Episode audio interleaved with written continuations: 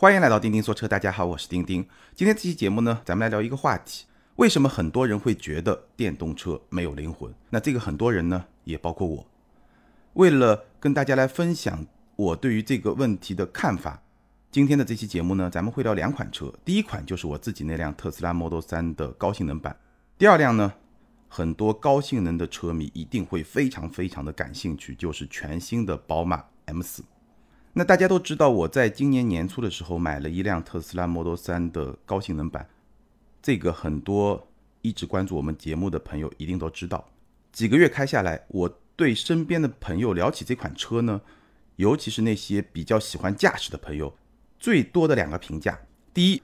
就是这款车的性价比很高，作为一款三点三秒破百的高性能车，它的性价比三十三万九千九确实是比较高的。第二呢，我会觉得这辆车它有智慧，但没灵魂。有智慧主要是指它的自动驾驶这些能力，这个呢不是今天的主题，我就不展开说了。没灵魂呢，主要是指它的驾驶的感受。这是我的一种感觉，但我自己也一直在问自己，为什么这辆车它那么快，我会觉得它没有灵魂呢？那这个礼拜呢，我有了一个机会，开到了全新的宝马 M4，一辆真正的高性能的汽油车，让我对这个问题有了一些想法，有了一些答案。所以今天这期节目呢，我就通过对比这两款车的方方面面，来跟大家分享一下我这些想法。M 四给我了一个什么样的启发，让我能够去理解为什么电动车，或者更精确的说，为什么高性能的电动车它好像没有灵魂？那我们重点来说这两款车三个核心的区别。那我事先要说明啊，这期节目呢，这两款车放到一块来对比，并不是一个针锋相对的对比。毕竟 Model 3的高性能版，也就是 Model 3 P，它的价格是落地三十多万，而 M 四我试驾的那辆车。我也拍了视频，那辆车加上一些选装配置以后，落地价妥妥是超过了一百万，也就是一辆 M 四能够买三辆 M 三 P。基于这么一个巨大的价格的差异，我认为很难说这是一个针锋相对的对比。只不过，我希望通过这么一个对比来解答我心中的疑问。我相信有很多朋友也会和我一样有这么一个疑问。好，我们重点来说特斯拉 Model 3 P 和宝马 M 四。三个非常核心的区别，第一呢，就是这两款车的设计。Model 3的高性能版，其实它和普通版的 Model 3在外观和内饰的设计方面差别很小，外观还有一点差别，比如说它用了十九英寸的轮圈，比如说它用了红色的制动卡钳，比如说它有一个碳纤维的小尾翼，然后 Model 3的这个车标下面有两条横线，这个代表是高性能版。内饰呢，几乎没有差别，所以整体上来说。Model 3的高性能版和 Model 3的普通版在设计层面，它并没有拉开明显的差距。那这种做法对宝马来说是不可思议的。你看 M4 和普通的四系，它的差别从设计层面，静态你不需要开这个车，你就能看到非常非常大的这种差别。比如说外观方面，同样是大猪鼻样子的这个前格栅，双肾格栅，M4。它内部用的是双条的这种设计，两条两条两条两条这样一个辐条，整体感觉就会更加有运动感。M4 的发动机舱盖上的那种金线很有肌肉感，也是很有力量感。前保险杠上你能够看到碳纤维的油冷的进气口，然后呢，车身的侧面你能够看到碳纤维的外后视镜罩和侧裙。包括它用的是碳纤维的车顶，车尾有碳纤维的尾翼和扩散器，下方是四出排气，普通的四系是两出排气。所以这辆车的车身从外观的角度来看，你能够看到非常多非常多的碳纤维的包围件，包括它的设计，它的前保险杠和侧裙和后部的扩散器的这些设计也是非常非常高性能化的那么一些设计。轮胎方面呢？我试驾的这辆 M4 呢，它是选装了前十九英寸、后二十英寸的黑色锻造的轮圈，前轮的宽度达到了二百七十五毫米，后轮是二百八十五毫米。什么概念？高性能版的 Model 3前后轮的宽度是二百三十五毫米，也就是说 M4 要比 M3P 它要宽了四到五厘米，这个是很大的一个差距。然后呢，M4 用了打孔浮动的刹车盘，前六后二的刹车卡钳，这个都是非常高性能化的一些。设计的元素，包括一些配置。所以这辆车啊，你从外观一眼就能够看出来，这是一辆 M 四，这不是一辆普通的四系。内饰的变化同样非常非常的明显。比如说我开的那辆车呢，它选装了三万七千块钱的碳纤维的镂空的桶型座椅，这个座椅整体的体验非常的好。我没有跑长途，因为时间比较有限。但是从中短途的驾驶来说，中短途就是你开一个小时或者一个多小时，这个距离来说呢，这个桶型座椅一方面它的舒适性很好，因为通常情况下这种很运动化的座椅，你可能会觉得它的舒适性会有所牺牲。长途我不敢说，但是这种中短途来说，舒适性很好，而且呢，这个座椅它的包裹性确实非常非常的好，跟 Model 3 P 那简直就是天壤之别。这个座椅唯一不好的地方呢，就是。你很难非常体面的下车，因为它坐垫两侧的这个包裹、这个隆起、这个设计太大，所以上车还可以，你就先把右脚伸进去，然后身体往后坐，这个没问题。但是下车就非常非常的难，基本上每次下车都会比较的狼狈。但无论如何呢，这个座椅它的支撑性、它的基本的舒适性、它在驾驶过程中可以给你提供的支撑，这个是非常非常出色的。然后呢，内饰也用了碳纤维的换挡拨片，包括很多的碳纤维的装饰件。M 的方向盘上还有两个红色的按钮，M 一、M 二，这个是用来设定一些个性化的设置。因为这辆车它的很多部分都提供了非常丰富的设置，你可以通过 M 一、M 二来存储两个你个性化的车辆各方面的设置，包括它的挡把也跟普通的宝马车型是不一样的，它的挡把的体积会更小。然后呢，它向右拨一下是挂 D 档，左上。拨一下是挂 R 档，这个也跟普通的宝马是不一样的，提供了一定的专属性。然后呢，整辆车身的内外有大量的 M 四的 logo，包括它的前排座椅的椅背上也有 M 四的 logo，而且这个 M 四呢是会发光的，它已经成为了氛围灯的一部分。所以你去看 M 四它外观内饰的这种设计，它的这种氛围的营造和特斯拉 Model 3的高性能版真的是完全不一样。Model 3 P，从某种程度上来说，如果你用宝马的车型来打个比方，有点像是把一台 M3 的发动机放进了一辆普通的三系，但别的地方几乎没有改变。而 M4 的变化，它不仅是动力、驱动各个方面的变化，它在设计层面从外到内也发生了非常大的变化。那如果你是传统的高性能的车迷，你一定知道这样的变化对你意味着什么。别人一看就知道你是一个 M 四，这种感觉还是很重要的。包括你自己看，很多性能化的这种设计也会给你营造一种很强的氛围感。这种差别是我能够注意到的两款车的第一个非常核心的差别。那可能有些朋友会说了，你说了半天这个都很表面化，对吧？一个高性能车最重要的是它开起来怎么样。那第二个差别呢？动力，动力这个点其实我想了很久。我们先说 M 四，M 四用的是 S 五八三点零 T 直列六缸发动机，五百十马力，六百五十牛米，这个动力储备是非常非常强的，匹配一个运动型的八 AT 变速箱，百公里加速的成绩是三点九秒。应该说，在高性能汽油车的世界里面呢，它是有一个很明确的鄙视链的。从加速能力来说，三秒左右那就是超级跑车，四秒左右那就是高性能车、高性能的轿车或者高性能的跑车。M 四三点九秒，显然它就是一个高性能的轿车。作为一款高性能的轿车，这辆车的性能应该说还是挺强大的。我试驾这一款呢，是一个后驱的版本。那这套动力系统的体验怎么样呢？印象最深刻的几个地方，第一就是这个八 AT 的变速箱。这个八 AT 的变速箱和普通版本的八 AT 的变速箱是不一样的，它是一个加强的版本，你可以这么来理解。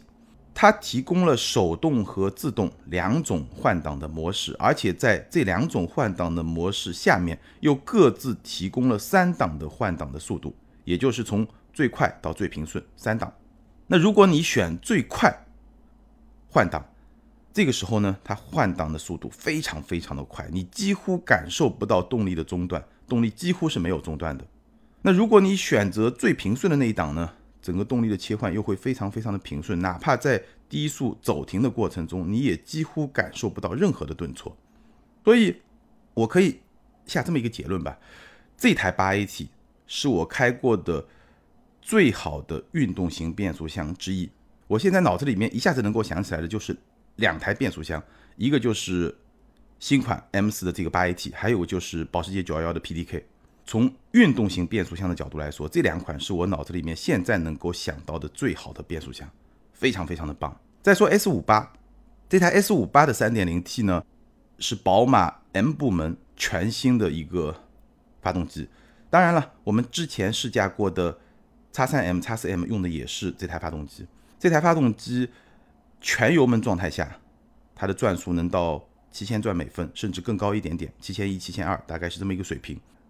然后呢，整个的动力输出它也有不同的模式。如果你选择 Sport Plus，它应该有三档：舒适、运动、运动加，就 Sport Plus。如果你选择 Sport Plus 模式，你会发现整个的动力响应非常非常的快。如果你选择的是 Sport Plus 加上我刚刚说的八 AT 变速箱的最激进的、最快的那个模式。那整个动力的响应可以说极快，而且非常非常的细腻。你的右脚踩踏油门的深度可以非常精细的去控制它动力的输出，非常非常的出色。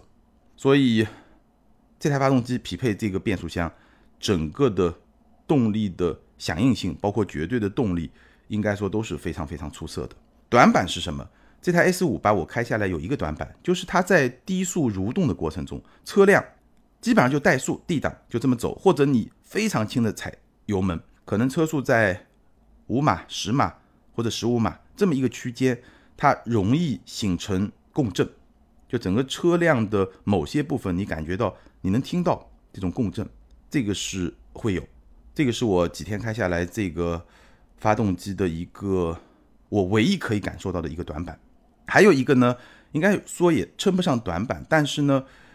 没有让我特别的满意，就是它的声浪。整体上来说，我觉得宝马这辆车它的声浪还是不够性感。那 M4 的车内呢，其实它是有音响去模拟声浪，去加强这个声浪。但是呢，你在车内其实你几乎听不到回火声，就是你踩到四千转、五千转，然后突然升一个档，你几乎听不到回火声。哎，这个回火声其实很多高性能车迷知道，它是很给你一种比较刺激的感觉的那么一个声音。车内基本上听不到，车外是听得到的。我们也录了这个声音，我们视频里面都可以听到。车外是能够听到回火的，但是呢，整个的声音啊，我还是觉得不够的奔放，不够的有激情，不够的性感。我印象中高性能车声浪做的比较好的，AMG 这个声浪是不错的，八缸机，要么就是捷豹 F Type 这个声浪不错，要么就是意大利车，法拉利、玛莎拉蒂这样一些车，它的声浪。效果是做的比较好的，而宝马也好，保时捷也好，我觉得整体上来说呢，还是不够性感，有点闷。然后呢，整体的感觉呢，比较有机械感，比较稳，但是呢，不是很有激情。那这辆车呢，基本上也是这么一个风格。但无论如何，从动力响应性这个动力系统最核心的指标来说，应该说，对于一辆高性能汽油车来说，我觉得真的没有什么可以挑剔的。不过呢，这个转折很重要。不过呢，如果你去跟 Model 3的 P 版高性能版来比的话，那那辆车呢，百公里加速三秒三更快，它是双电机的四驱，而且最重要的是什么呢？最重要的是它的动力响应是零延时的。如果我们说人车合一是衡量评价一辆高性能车的最高的标准的话，那么至少在动力这个层面，Model 3 P 更好的做到了人车合一。M 四基本上，你如果像我刚才说的，你选择发动机和变速箱都最运动的模式，然后如果说发动机的转速在四千转以上，它基本上动力的响应性也是零延时的，非常非常的快。但是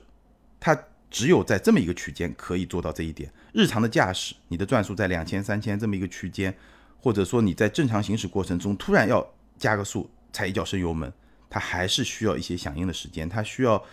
响应你的油门的动作，然后去降档，然后把转速拉高，然后再有动力的输出。这个过程，M4 作为一辆汽油车是比较快的，可能需要半秒或者零点六秒或者零点四秒这么一个过程。但是这个快，你跟 Model 3 P 去比，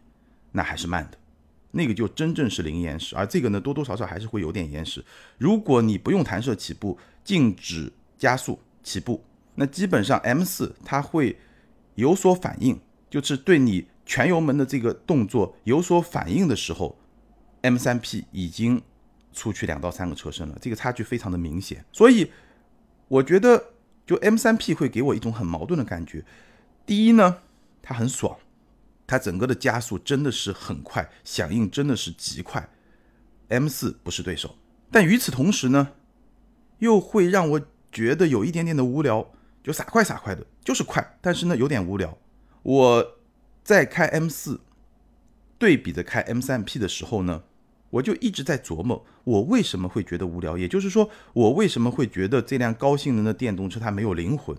我后来琢磨出来大概这么一个阶段性的结论，跟大家来分享一下，为什么你觉得它？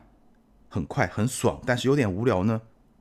我认为可能是因为这辆车它的动力来得太容易了，就好像王思聪他有一个亿的小目标的存款，这个很容易啊。因为容易，所以你好像觉得没有什么特别的，你好像觉得没有特别值得珍惜，也不代表他这个人就真的很厉害。而 M 四，M 四要做到这样的动力的响应性，非常非常的难。你需要一台非常出色的发动机，你需要一台非常出色、非常强大、非常聪明的变速箱，你需要非常出色的散热系统，你需要非常高级的软件的控制和一大堆的周边的配置，整个系统结合起来才能够给你一个非常出色、非常快的动力的响应性，这是非常难的一件事情。而相比之下，电动机因为它在物理结构上的先天的优势，要做到这一点。相对来说要容易很多很多很多。M 四上你要做到这么出色的动力响应性，它是在过去几十年的时间里面凝聚了人类工程师的非常长期的这种努力，而这些人类工程师的长期的这种努力，他们也参与塑造了我们的驾驶习惯，包括我们的心理期待。我们对一辆高性能车的概念，不管是我们的肌肉记忆，还是我们大脑的记忆。包括我们大脑内部的那些神经连接，都是和高性能汽油车几十年的发展的历程相匹配、相结合、相融合的。所以，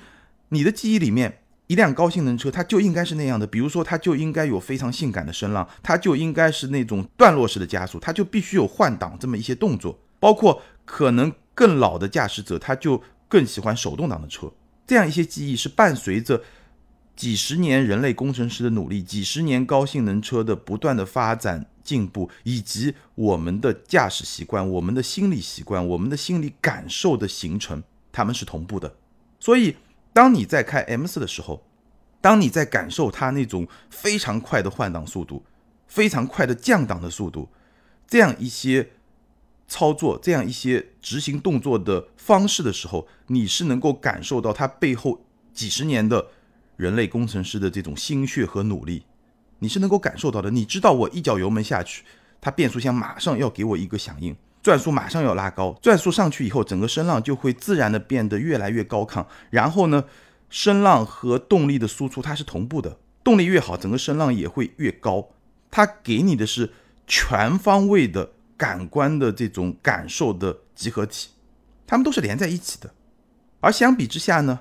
电动车。一脚电门下去，零延时的、无声无息的加速，确实非常非常的快。但是这个快，它跟你内心中已经形成的那些记忆、那些习惯、那些感受、那些体验系统，那一整个体验系统，它已经是有一点点割裂的，它并不是统一的，它并不能够唤起你全身的这种感觉。所以，可能如果你开过很多高性能车的话，你会有一种感觉啊，就是。特斯拉的 M3P，它在你全电门加速的时候，它能够激起你身体的这种反应，它能够激发的肾上腺素和你开一辆911，你开一辆法拉利，七千转换挡，那个时候你能够被唤起的那些肾上腺素，我不说谁多啊，但感觉是不一样的，这是一种感觉。所以这个点，其实在。对比开这两个车之后，我就慢慢的形成了一种观念和一种认知。我们的驾驶习惯，我们的心理感受，在过去很长的时间里面，也许你没有开过这个车，但是你可能看过 F1 的比赛，你可能在马路上听过别人炸街，那你的这种心理感受，其实是由过去几十年的高性能汽油车的发展的历程来塑造的。这个心理感受，让你感觉。高性能的电动车它没有灵魂，它的动力来得太快，来得太轻松，来得太容易，就像是从祖上继承了很多遗产一样。它不是靠自己的努力来获得一个很好的动力的表现。这个说法不符合事实，但是呢，符合我们的心理习惯。这是两款车的第二个区别，就是动力，以及我对这个问题的一些新的感受和想法，跟大家来分享。大家可以觉得对，或者你也许觉得不对，那我们都可以一起来讨论。那第三个部分呢，就操控。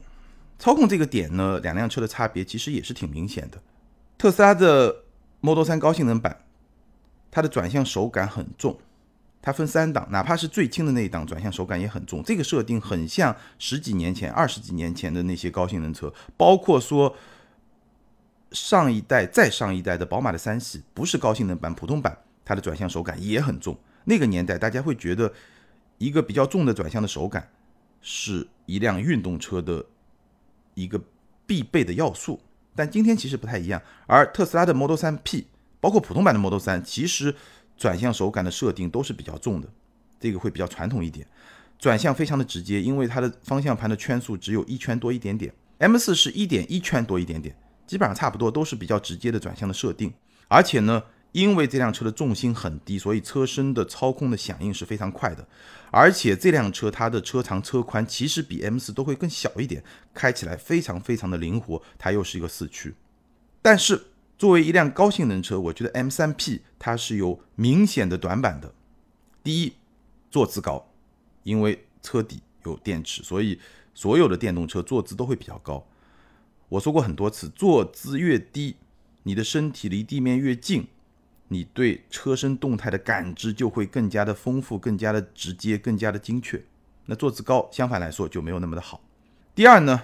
它的座椅没有包裹性，这个我曾经吐槽过。所以坐姿高、座椅没有包裹性这两个点结合在一块儿，你开这辆 M3P，你的感觉是什么呢？你是坐在车上面开，而你开 M4 呢，你的感觉是坐在车里面开。一个是 on the car，一个是 in the car，这个感觉，如果你喜欢驾驶的话，你知道是差别很大的。你要跑过赛道，你就知道，在车上开和在车内开，感觉完全不一样。那第三点呢？这辆车没有仪表盘，没有仪表盘这个点呢，我觉得正常的开其实问题不大，因为你眼角的余光扫一眼也能看到车速。但是如果你相对比较激烈的驾驶，这个时候我觉得没有仪表盘其实会有一点点的缺失感。所以整体上来说呢，Model 3 P 这辆车，它从操控的角度来说，它的极限其实还是比较高的。因为一方面重心比较低，另一方面车身比较灵活，还有一方面呢，它是一个四驱，所以它的操控极限不会低。但是呢，因为它的坐姿比较高，因为它的座椅没有包裹性，所以从这个角度来说，其实你在开这辆车的时候，你的人和车并没有被很好的捆绑在一起。你中高速过弯，你的人是很容易被甩离座椅的，所以它的极限可能不低，但是它在日常实际驾驶过程中能够给到你的信心是比较低的。那这个车呢，我还没有开着去跑过赛道，以后一定会去跑。我不知道在赛道上跑是不是能够真正的炸出它的极限来。无论如何，作为一辆高性能车，作为一辆每天都能开的高性能车，我觉得特斯拉的 Model 3 P 在操控层面是有明显的短板的。那 M 四呢？我们刚刚说了，如果说人车合一是一辆高性能车的终极目标的话，那在操控的层面，M 四的人车合一显然是会比 M 三 P 要做得更好，而且高了不止一个档次。这辆车的坐姿很低，非常低，座椅的包裹性很好。我刚刚也说了，碳纤维的座椅包裹性非常非常的好。所以你在开这辆车的时候，首先你觉得我是坐在车的里面来开，很低，整个车是包围着我，然后呢？座椅的包裹性很好，所以我的身体和座椅的一体性非常非常好，在任何的驾驶状态下，你都觉得人车合一。车身在过弯的过程中，它有一些离心力的影响，会有一些动态的变化，但是你的身体和车身的这个动态的变化是同步的，所以你能够更好的感知这种动态的变化。我觉得这种人车合一的感知状态，它是一辆高性能车必不可少的一个因素。这一点上。M 四会比 M 三 P 要做的好很多很多，转向的手感，M 四会更轻一点，对日常驾驶会更加的友好一点。这个就是今天的很多高性能车会选择的一种设定，跟十几年前、二十年前真的是不太一样。不过呢，它的转向的手感是非常柔顺的。特斯拉的转向整体上来说也是比较出色的，但是呢，可能是因为它的力度设定的比较重，它在你方向盘刚刚开始转的。那个瞬间，还是会有一点点的涩，或者说因为比较重，所以你一上来就需要比较大的力，整体的感觉呢就没有那么的顺。而 M 四它整个的转向会更加的柔顺，车身的响应同样非常的快，而且呢你能够感受到这辆车好像比特斯拉会更宽一点点。另外呢，这是一辆后驱车，所以当你大油门的时候，甚至你在直线上全油门的时候。你都能够感受到它的车尾会有一点点的躁动。那如果是在弯道里面，油门大一点，不需要全油门，你还是可以感受到车尾的这种躁动。所以呢，从可玩性的角度来说呢，也是非常有吸引力的。底盘有三档的设定：舒适、运动、运动加。即便是舒适模式，M4 的底盘好像也会比 M3P 特斯拉要更硬一点点，基本上差不多，稍微硬一点点。路感非常非常的丰富。那如果是 Sport 或者 Sport Plus 的模式呢，整个的路感就更加的丰富。在 Sport Plus 模式下，基本上路面上一些很细微的起伏都算不上是坑洼，很细微的正常的这种起伏，表面的起伏，你的屁股都能感觉得到，真的路感非常非常的丰富。但与此同时呢，这个底盘又是很有韧性的，至少在舒适模式和运动模式下。你不会觉得很颠，那运动家呢？日常驾驶确实会有一点颠，所以整个的底盘的质感，我觉得比特斯拉也明显是会更好一点。所以操控方面基本上没有什么悬念，M4 它确实全方位的会领先 M3P。所以从这个角度来说呢，我觉得特斯拉 Model 3的高性能版其实也许更精确的称呼它不是高性能版，它是高动力版。它的动力确实很好，但是别的方面呢，好像和普通版的差距并没有拉得很大。它并不会像 M4 那样，让你一上去就觉得从内到外，从驾驶感受到声浪到方方面面都是一个高性能车。好，那最后我觉得我们可以简单的总结一下，为什么我觉得特斯拉的 Model 3高性能版它没有灵魂？我觉得我有一个想法，我有一个阶段性的结论。那这个问题呢，本质上是两个问题：为什么我觉得 M3P 没灵魂？第一个问题就是产品的问题，这辆车它有什么问题？那第二个问题就是我有什么问题，对吧？因为是我觉得，包括我们有很多朋友觉得，那车的问题呢，就是我刚刚说的，这辆车无论是外观内饰的设计，还是它整辆车各个方面的设定，它更像是一辆高动力版的 Model 3，而不是高性能版的 Model 3。因为性能这个概念应该比动力更大，它需要全方位的去匹配这个性能，而不仅仅是动力更好，多一个电机那么简单。那从我的角度来说呢，我对高性能车的期待是由汽油车塑造的，这个是过去十几年、二十几年的这种成长的记忆。我心中的高性能车，它要的那些东西，给你身体、给你的大脑全方位的这种刺激，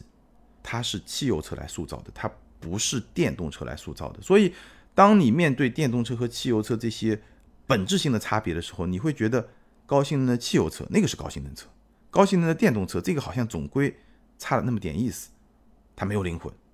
所以我觉得这个是产品和人两个因素共同造成的这么一种感觉，这么一种观点。今天来看，高性能汽油车它仍然是高性能车更纯粹、更直接、更全面的代表。但是呢，最后这个转折也很重要。如果我们看未来，虽然我自己可能我这代人这辈子都会觉得高性能的汽油车。它才是真正的高性能车，那种味道、那种声音、那种感觉。但是呢，如果从未来来看，我承认，高性能的电动车它大概率会干掉高性能的汽油车。为什么这么说呢？几个理由。第一，电动机的优势它是决定性的，电动机的物理特性它就是能够有零延时的及时的动力响应。我们刚刚说了，人车合一是检验一个高性能车的终极标准。从这个角度来说，至少在动力这个点上，电动机的优势是决定性的。电动机相比汽油机，这是一个降维的大棋，这个没法比，这个没法比。而且我们同事有一个是玩比较专业那种遥控车的，那个遥控车都是电动车，他就跟我说啊，电动机不仅是说动力更好，动力的响应更加及时，而且它的可调性很强。你可以说我电门前面我需要。一段空行程，这个是百分之一、百分之二、百分之三、百分之四、百分之五都可以调。然后我整个动力的响应，这个曲线是瞬间最高，还是说我相对平缓一点最高，也可以调。就是一个电动机它可调的这种参数要比汽油机多很多。汽油机要调这些东西也可以，但是很麻烦。你工程师需要做很多努力，需要去考虑各个系统的匹配，很麻烦。电动机很轻松，很多专业的这种遥控车，你一个手柄或者一个控制的控制器，它就可以让你去调很多很多的东西。所以这一点上，电动机对汽油机的这种优势是降维打击，这个没法比。那第二点呢？今天去限制电动车的核心，其实还是电池的技术，无论是续航还是车重。从高性能车的角度来说，今天如果说电动车相比汽油车还有劣势的话，最大的劣势就是它重，因为它有电池，那这个电池会比较重，你又要考虑到续航的里程啊这些因素，所以电动车普遍会比汽油车更重，可能要重那么三四百公斤或者四五百公斤。其实 Model 3 P 这辆车的车重的控制已经做得非常非常好了。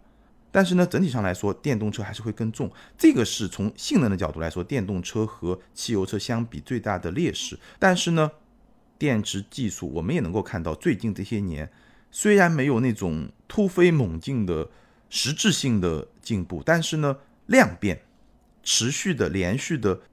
小规模的这种进步在不断的发生。所以这个短板，我觉得终究会被突破。那一旦这个短板被突破的话，那高性能电动车相比高性能汽油车的优势就是全面的，这个没办法。第三呢，高性能电动车它必然会发展出自己的文化、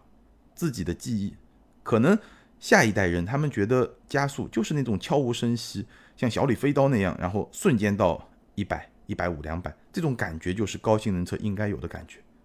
这个很正常，也很自然，因为我们年轻的时候接触的是那种。有声浪的，对吧？我最早看 F 一比赛是十缸的，然后是八缸的，最后是六缸。六缸那个我印象很深刻，还没有正式投入比赛，然后我去西班牙参加一个应该是红牛吧，对，红牛车队的一个试车一个活动，他在跑六缸 F 一赛车在那个赛道里面跑，我居然就可以在赛道边打电话，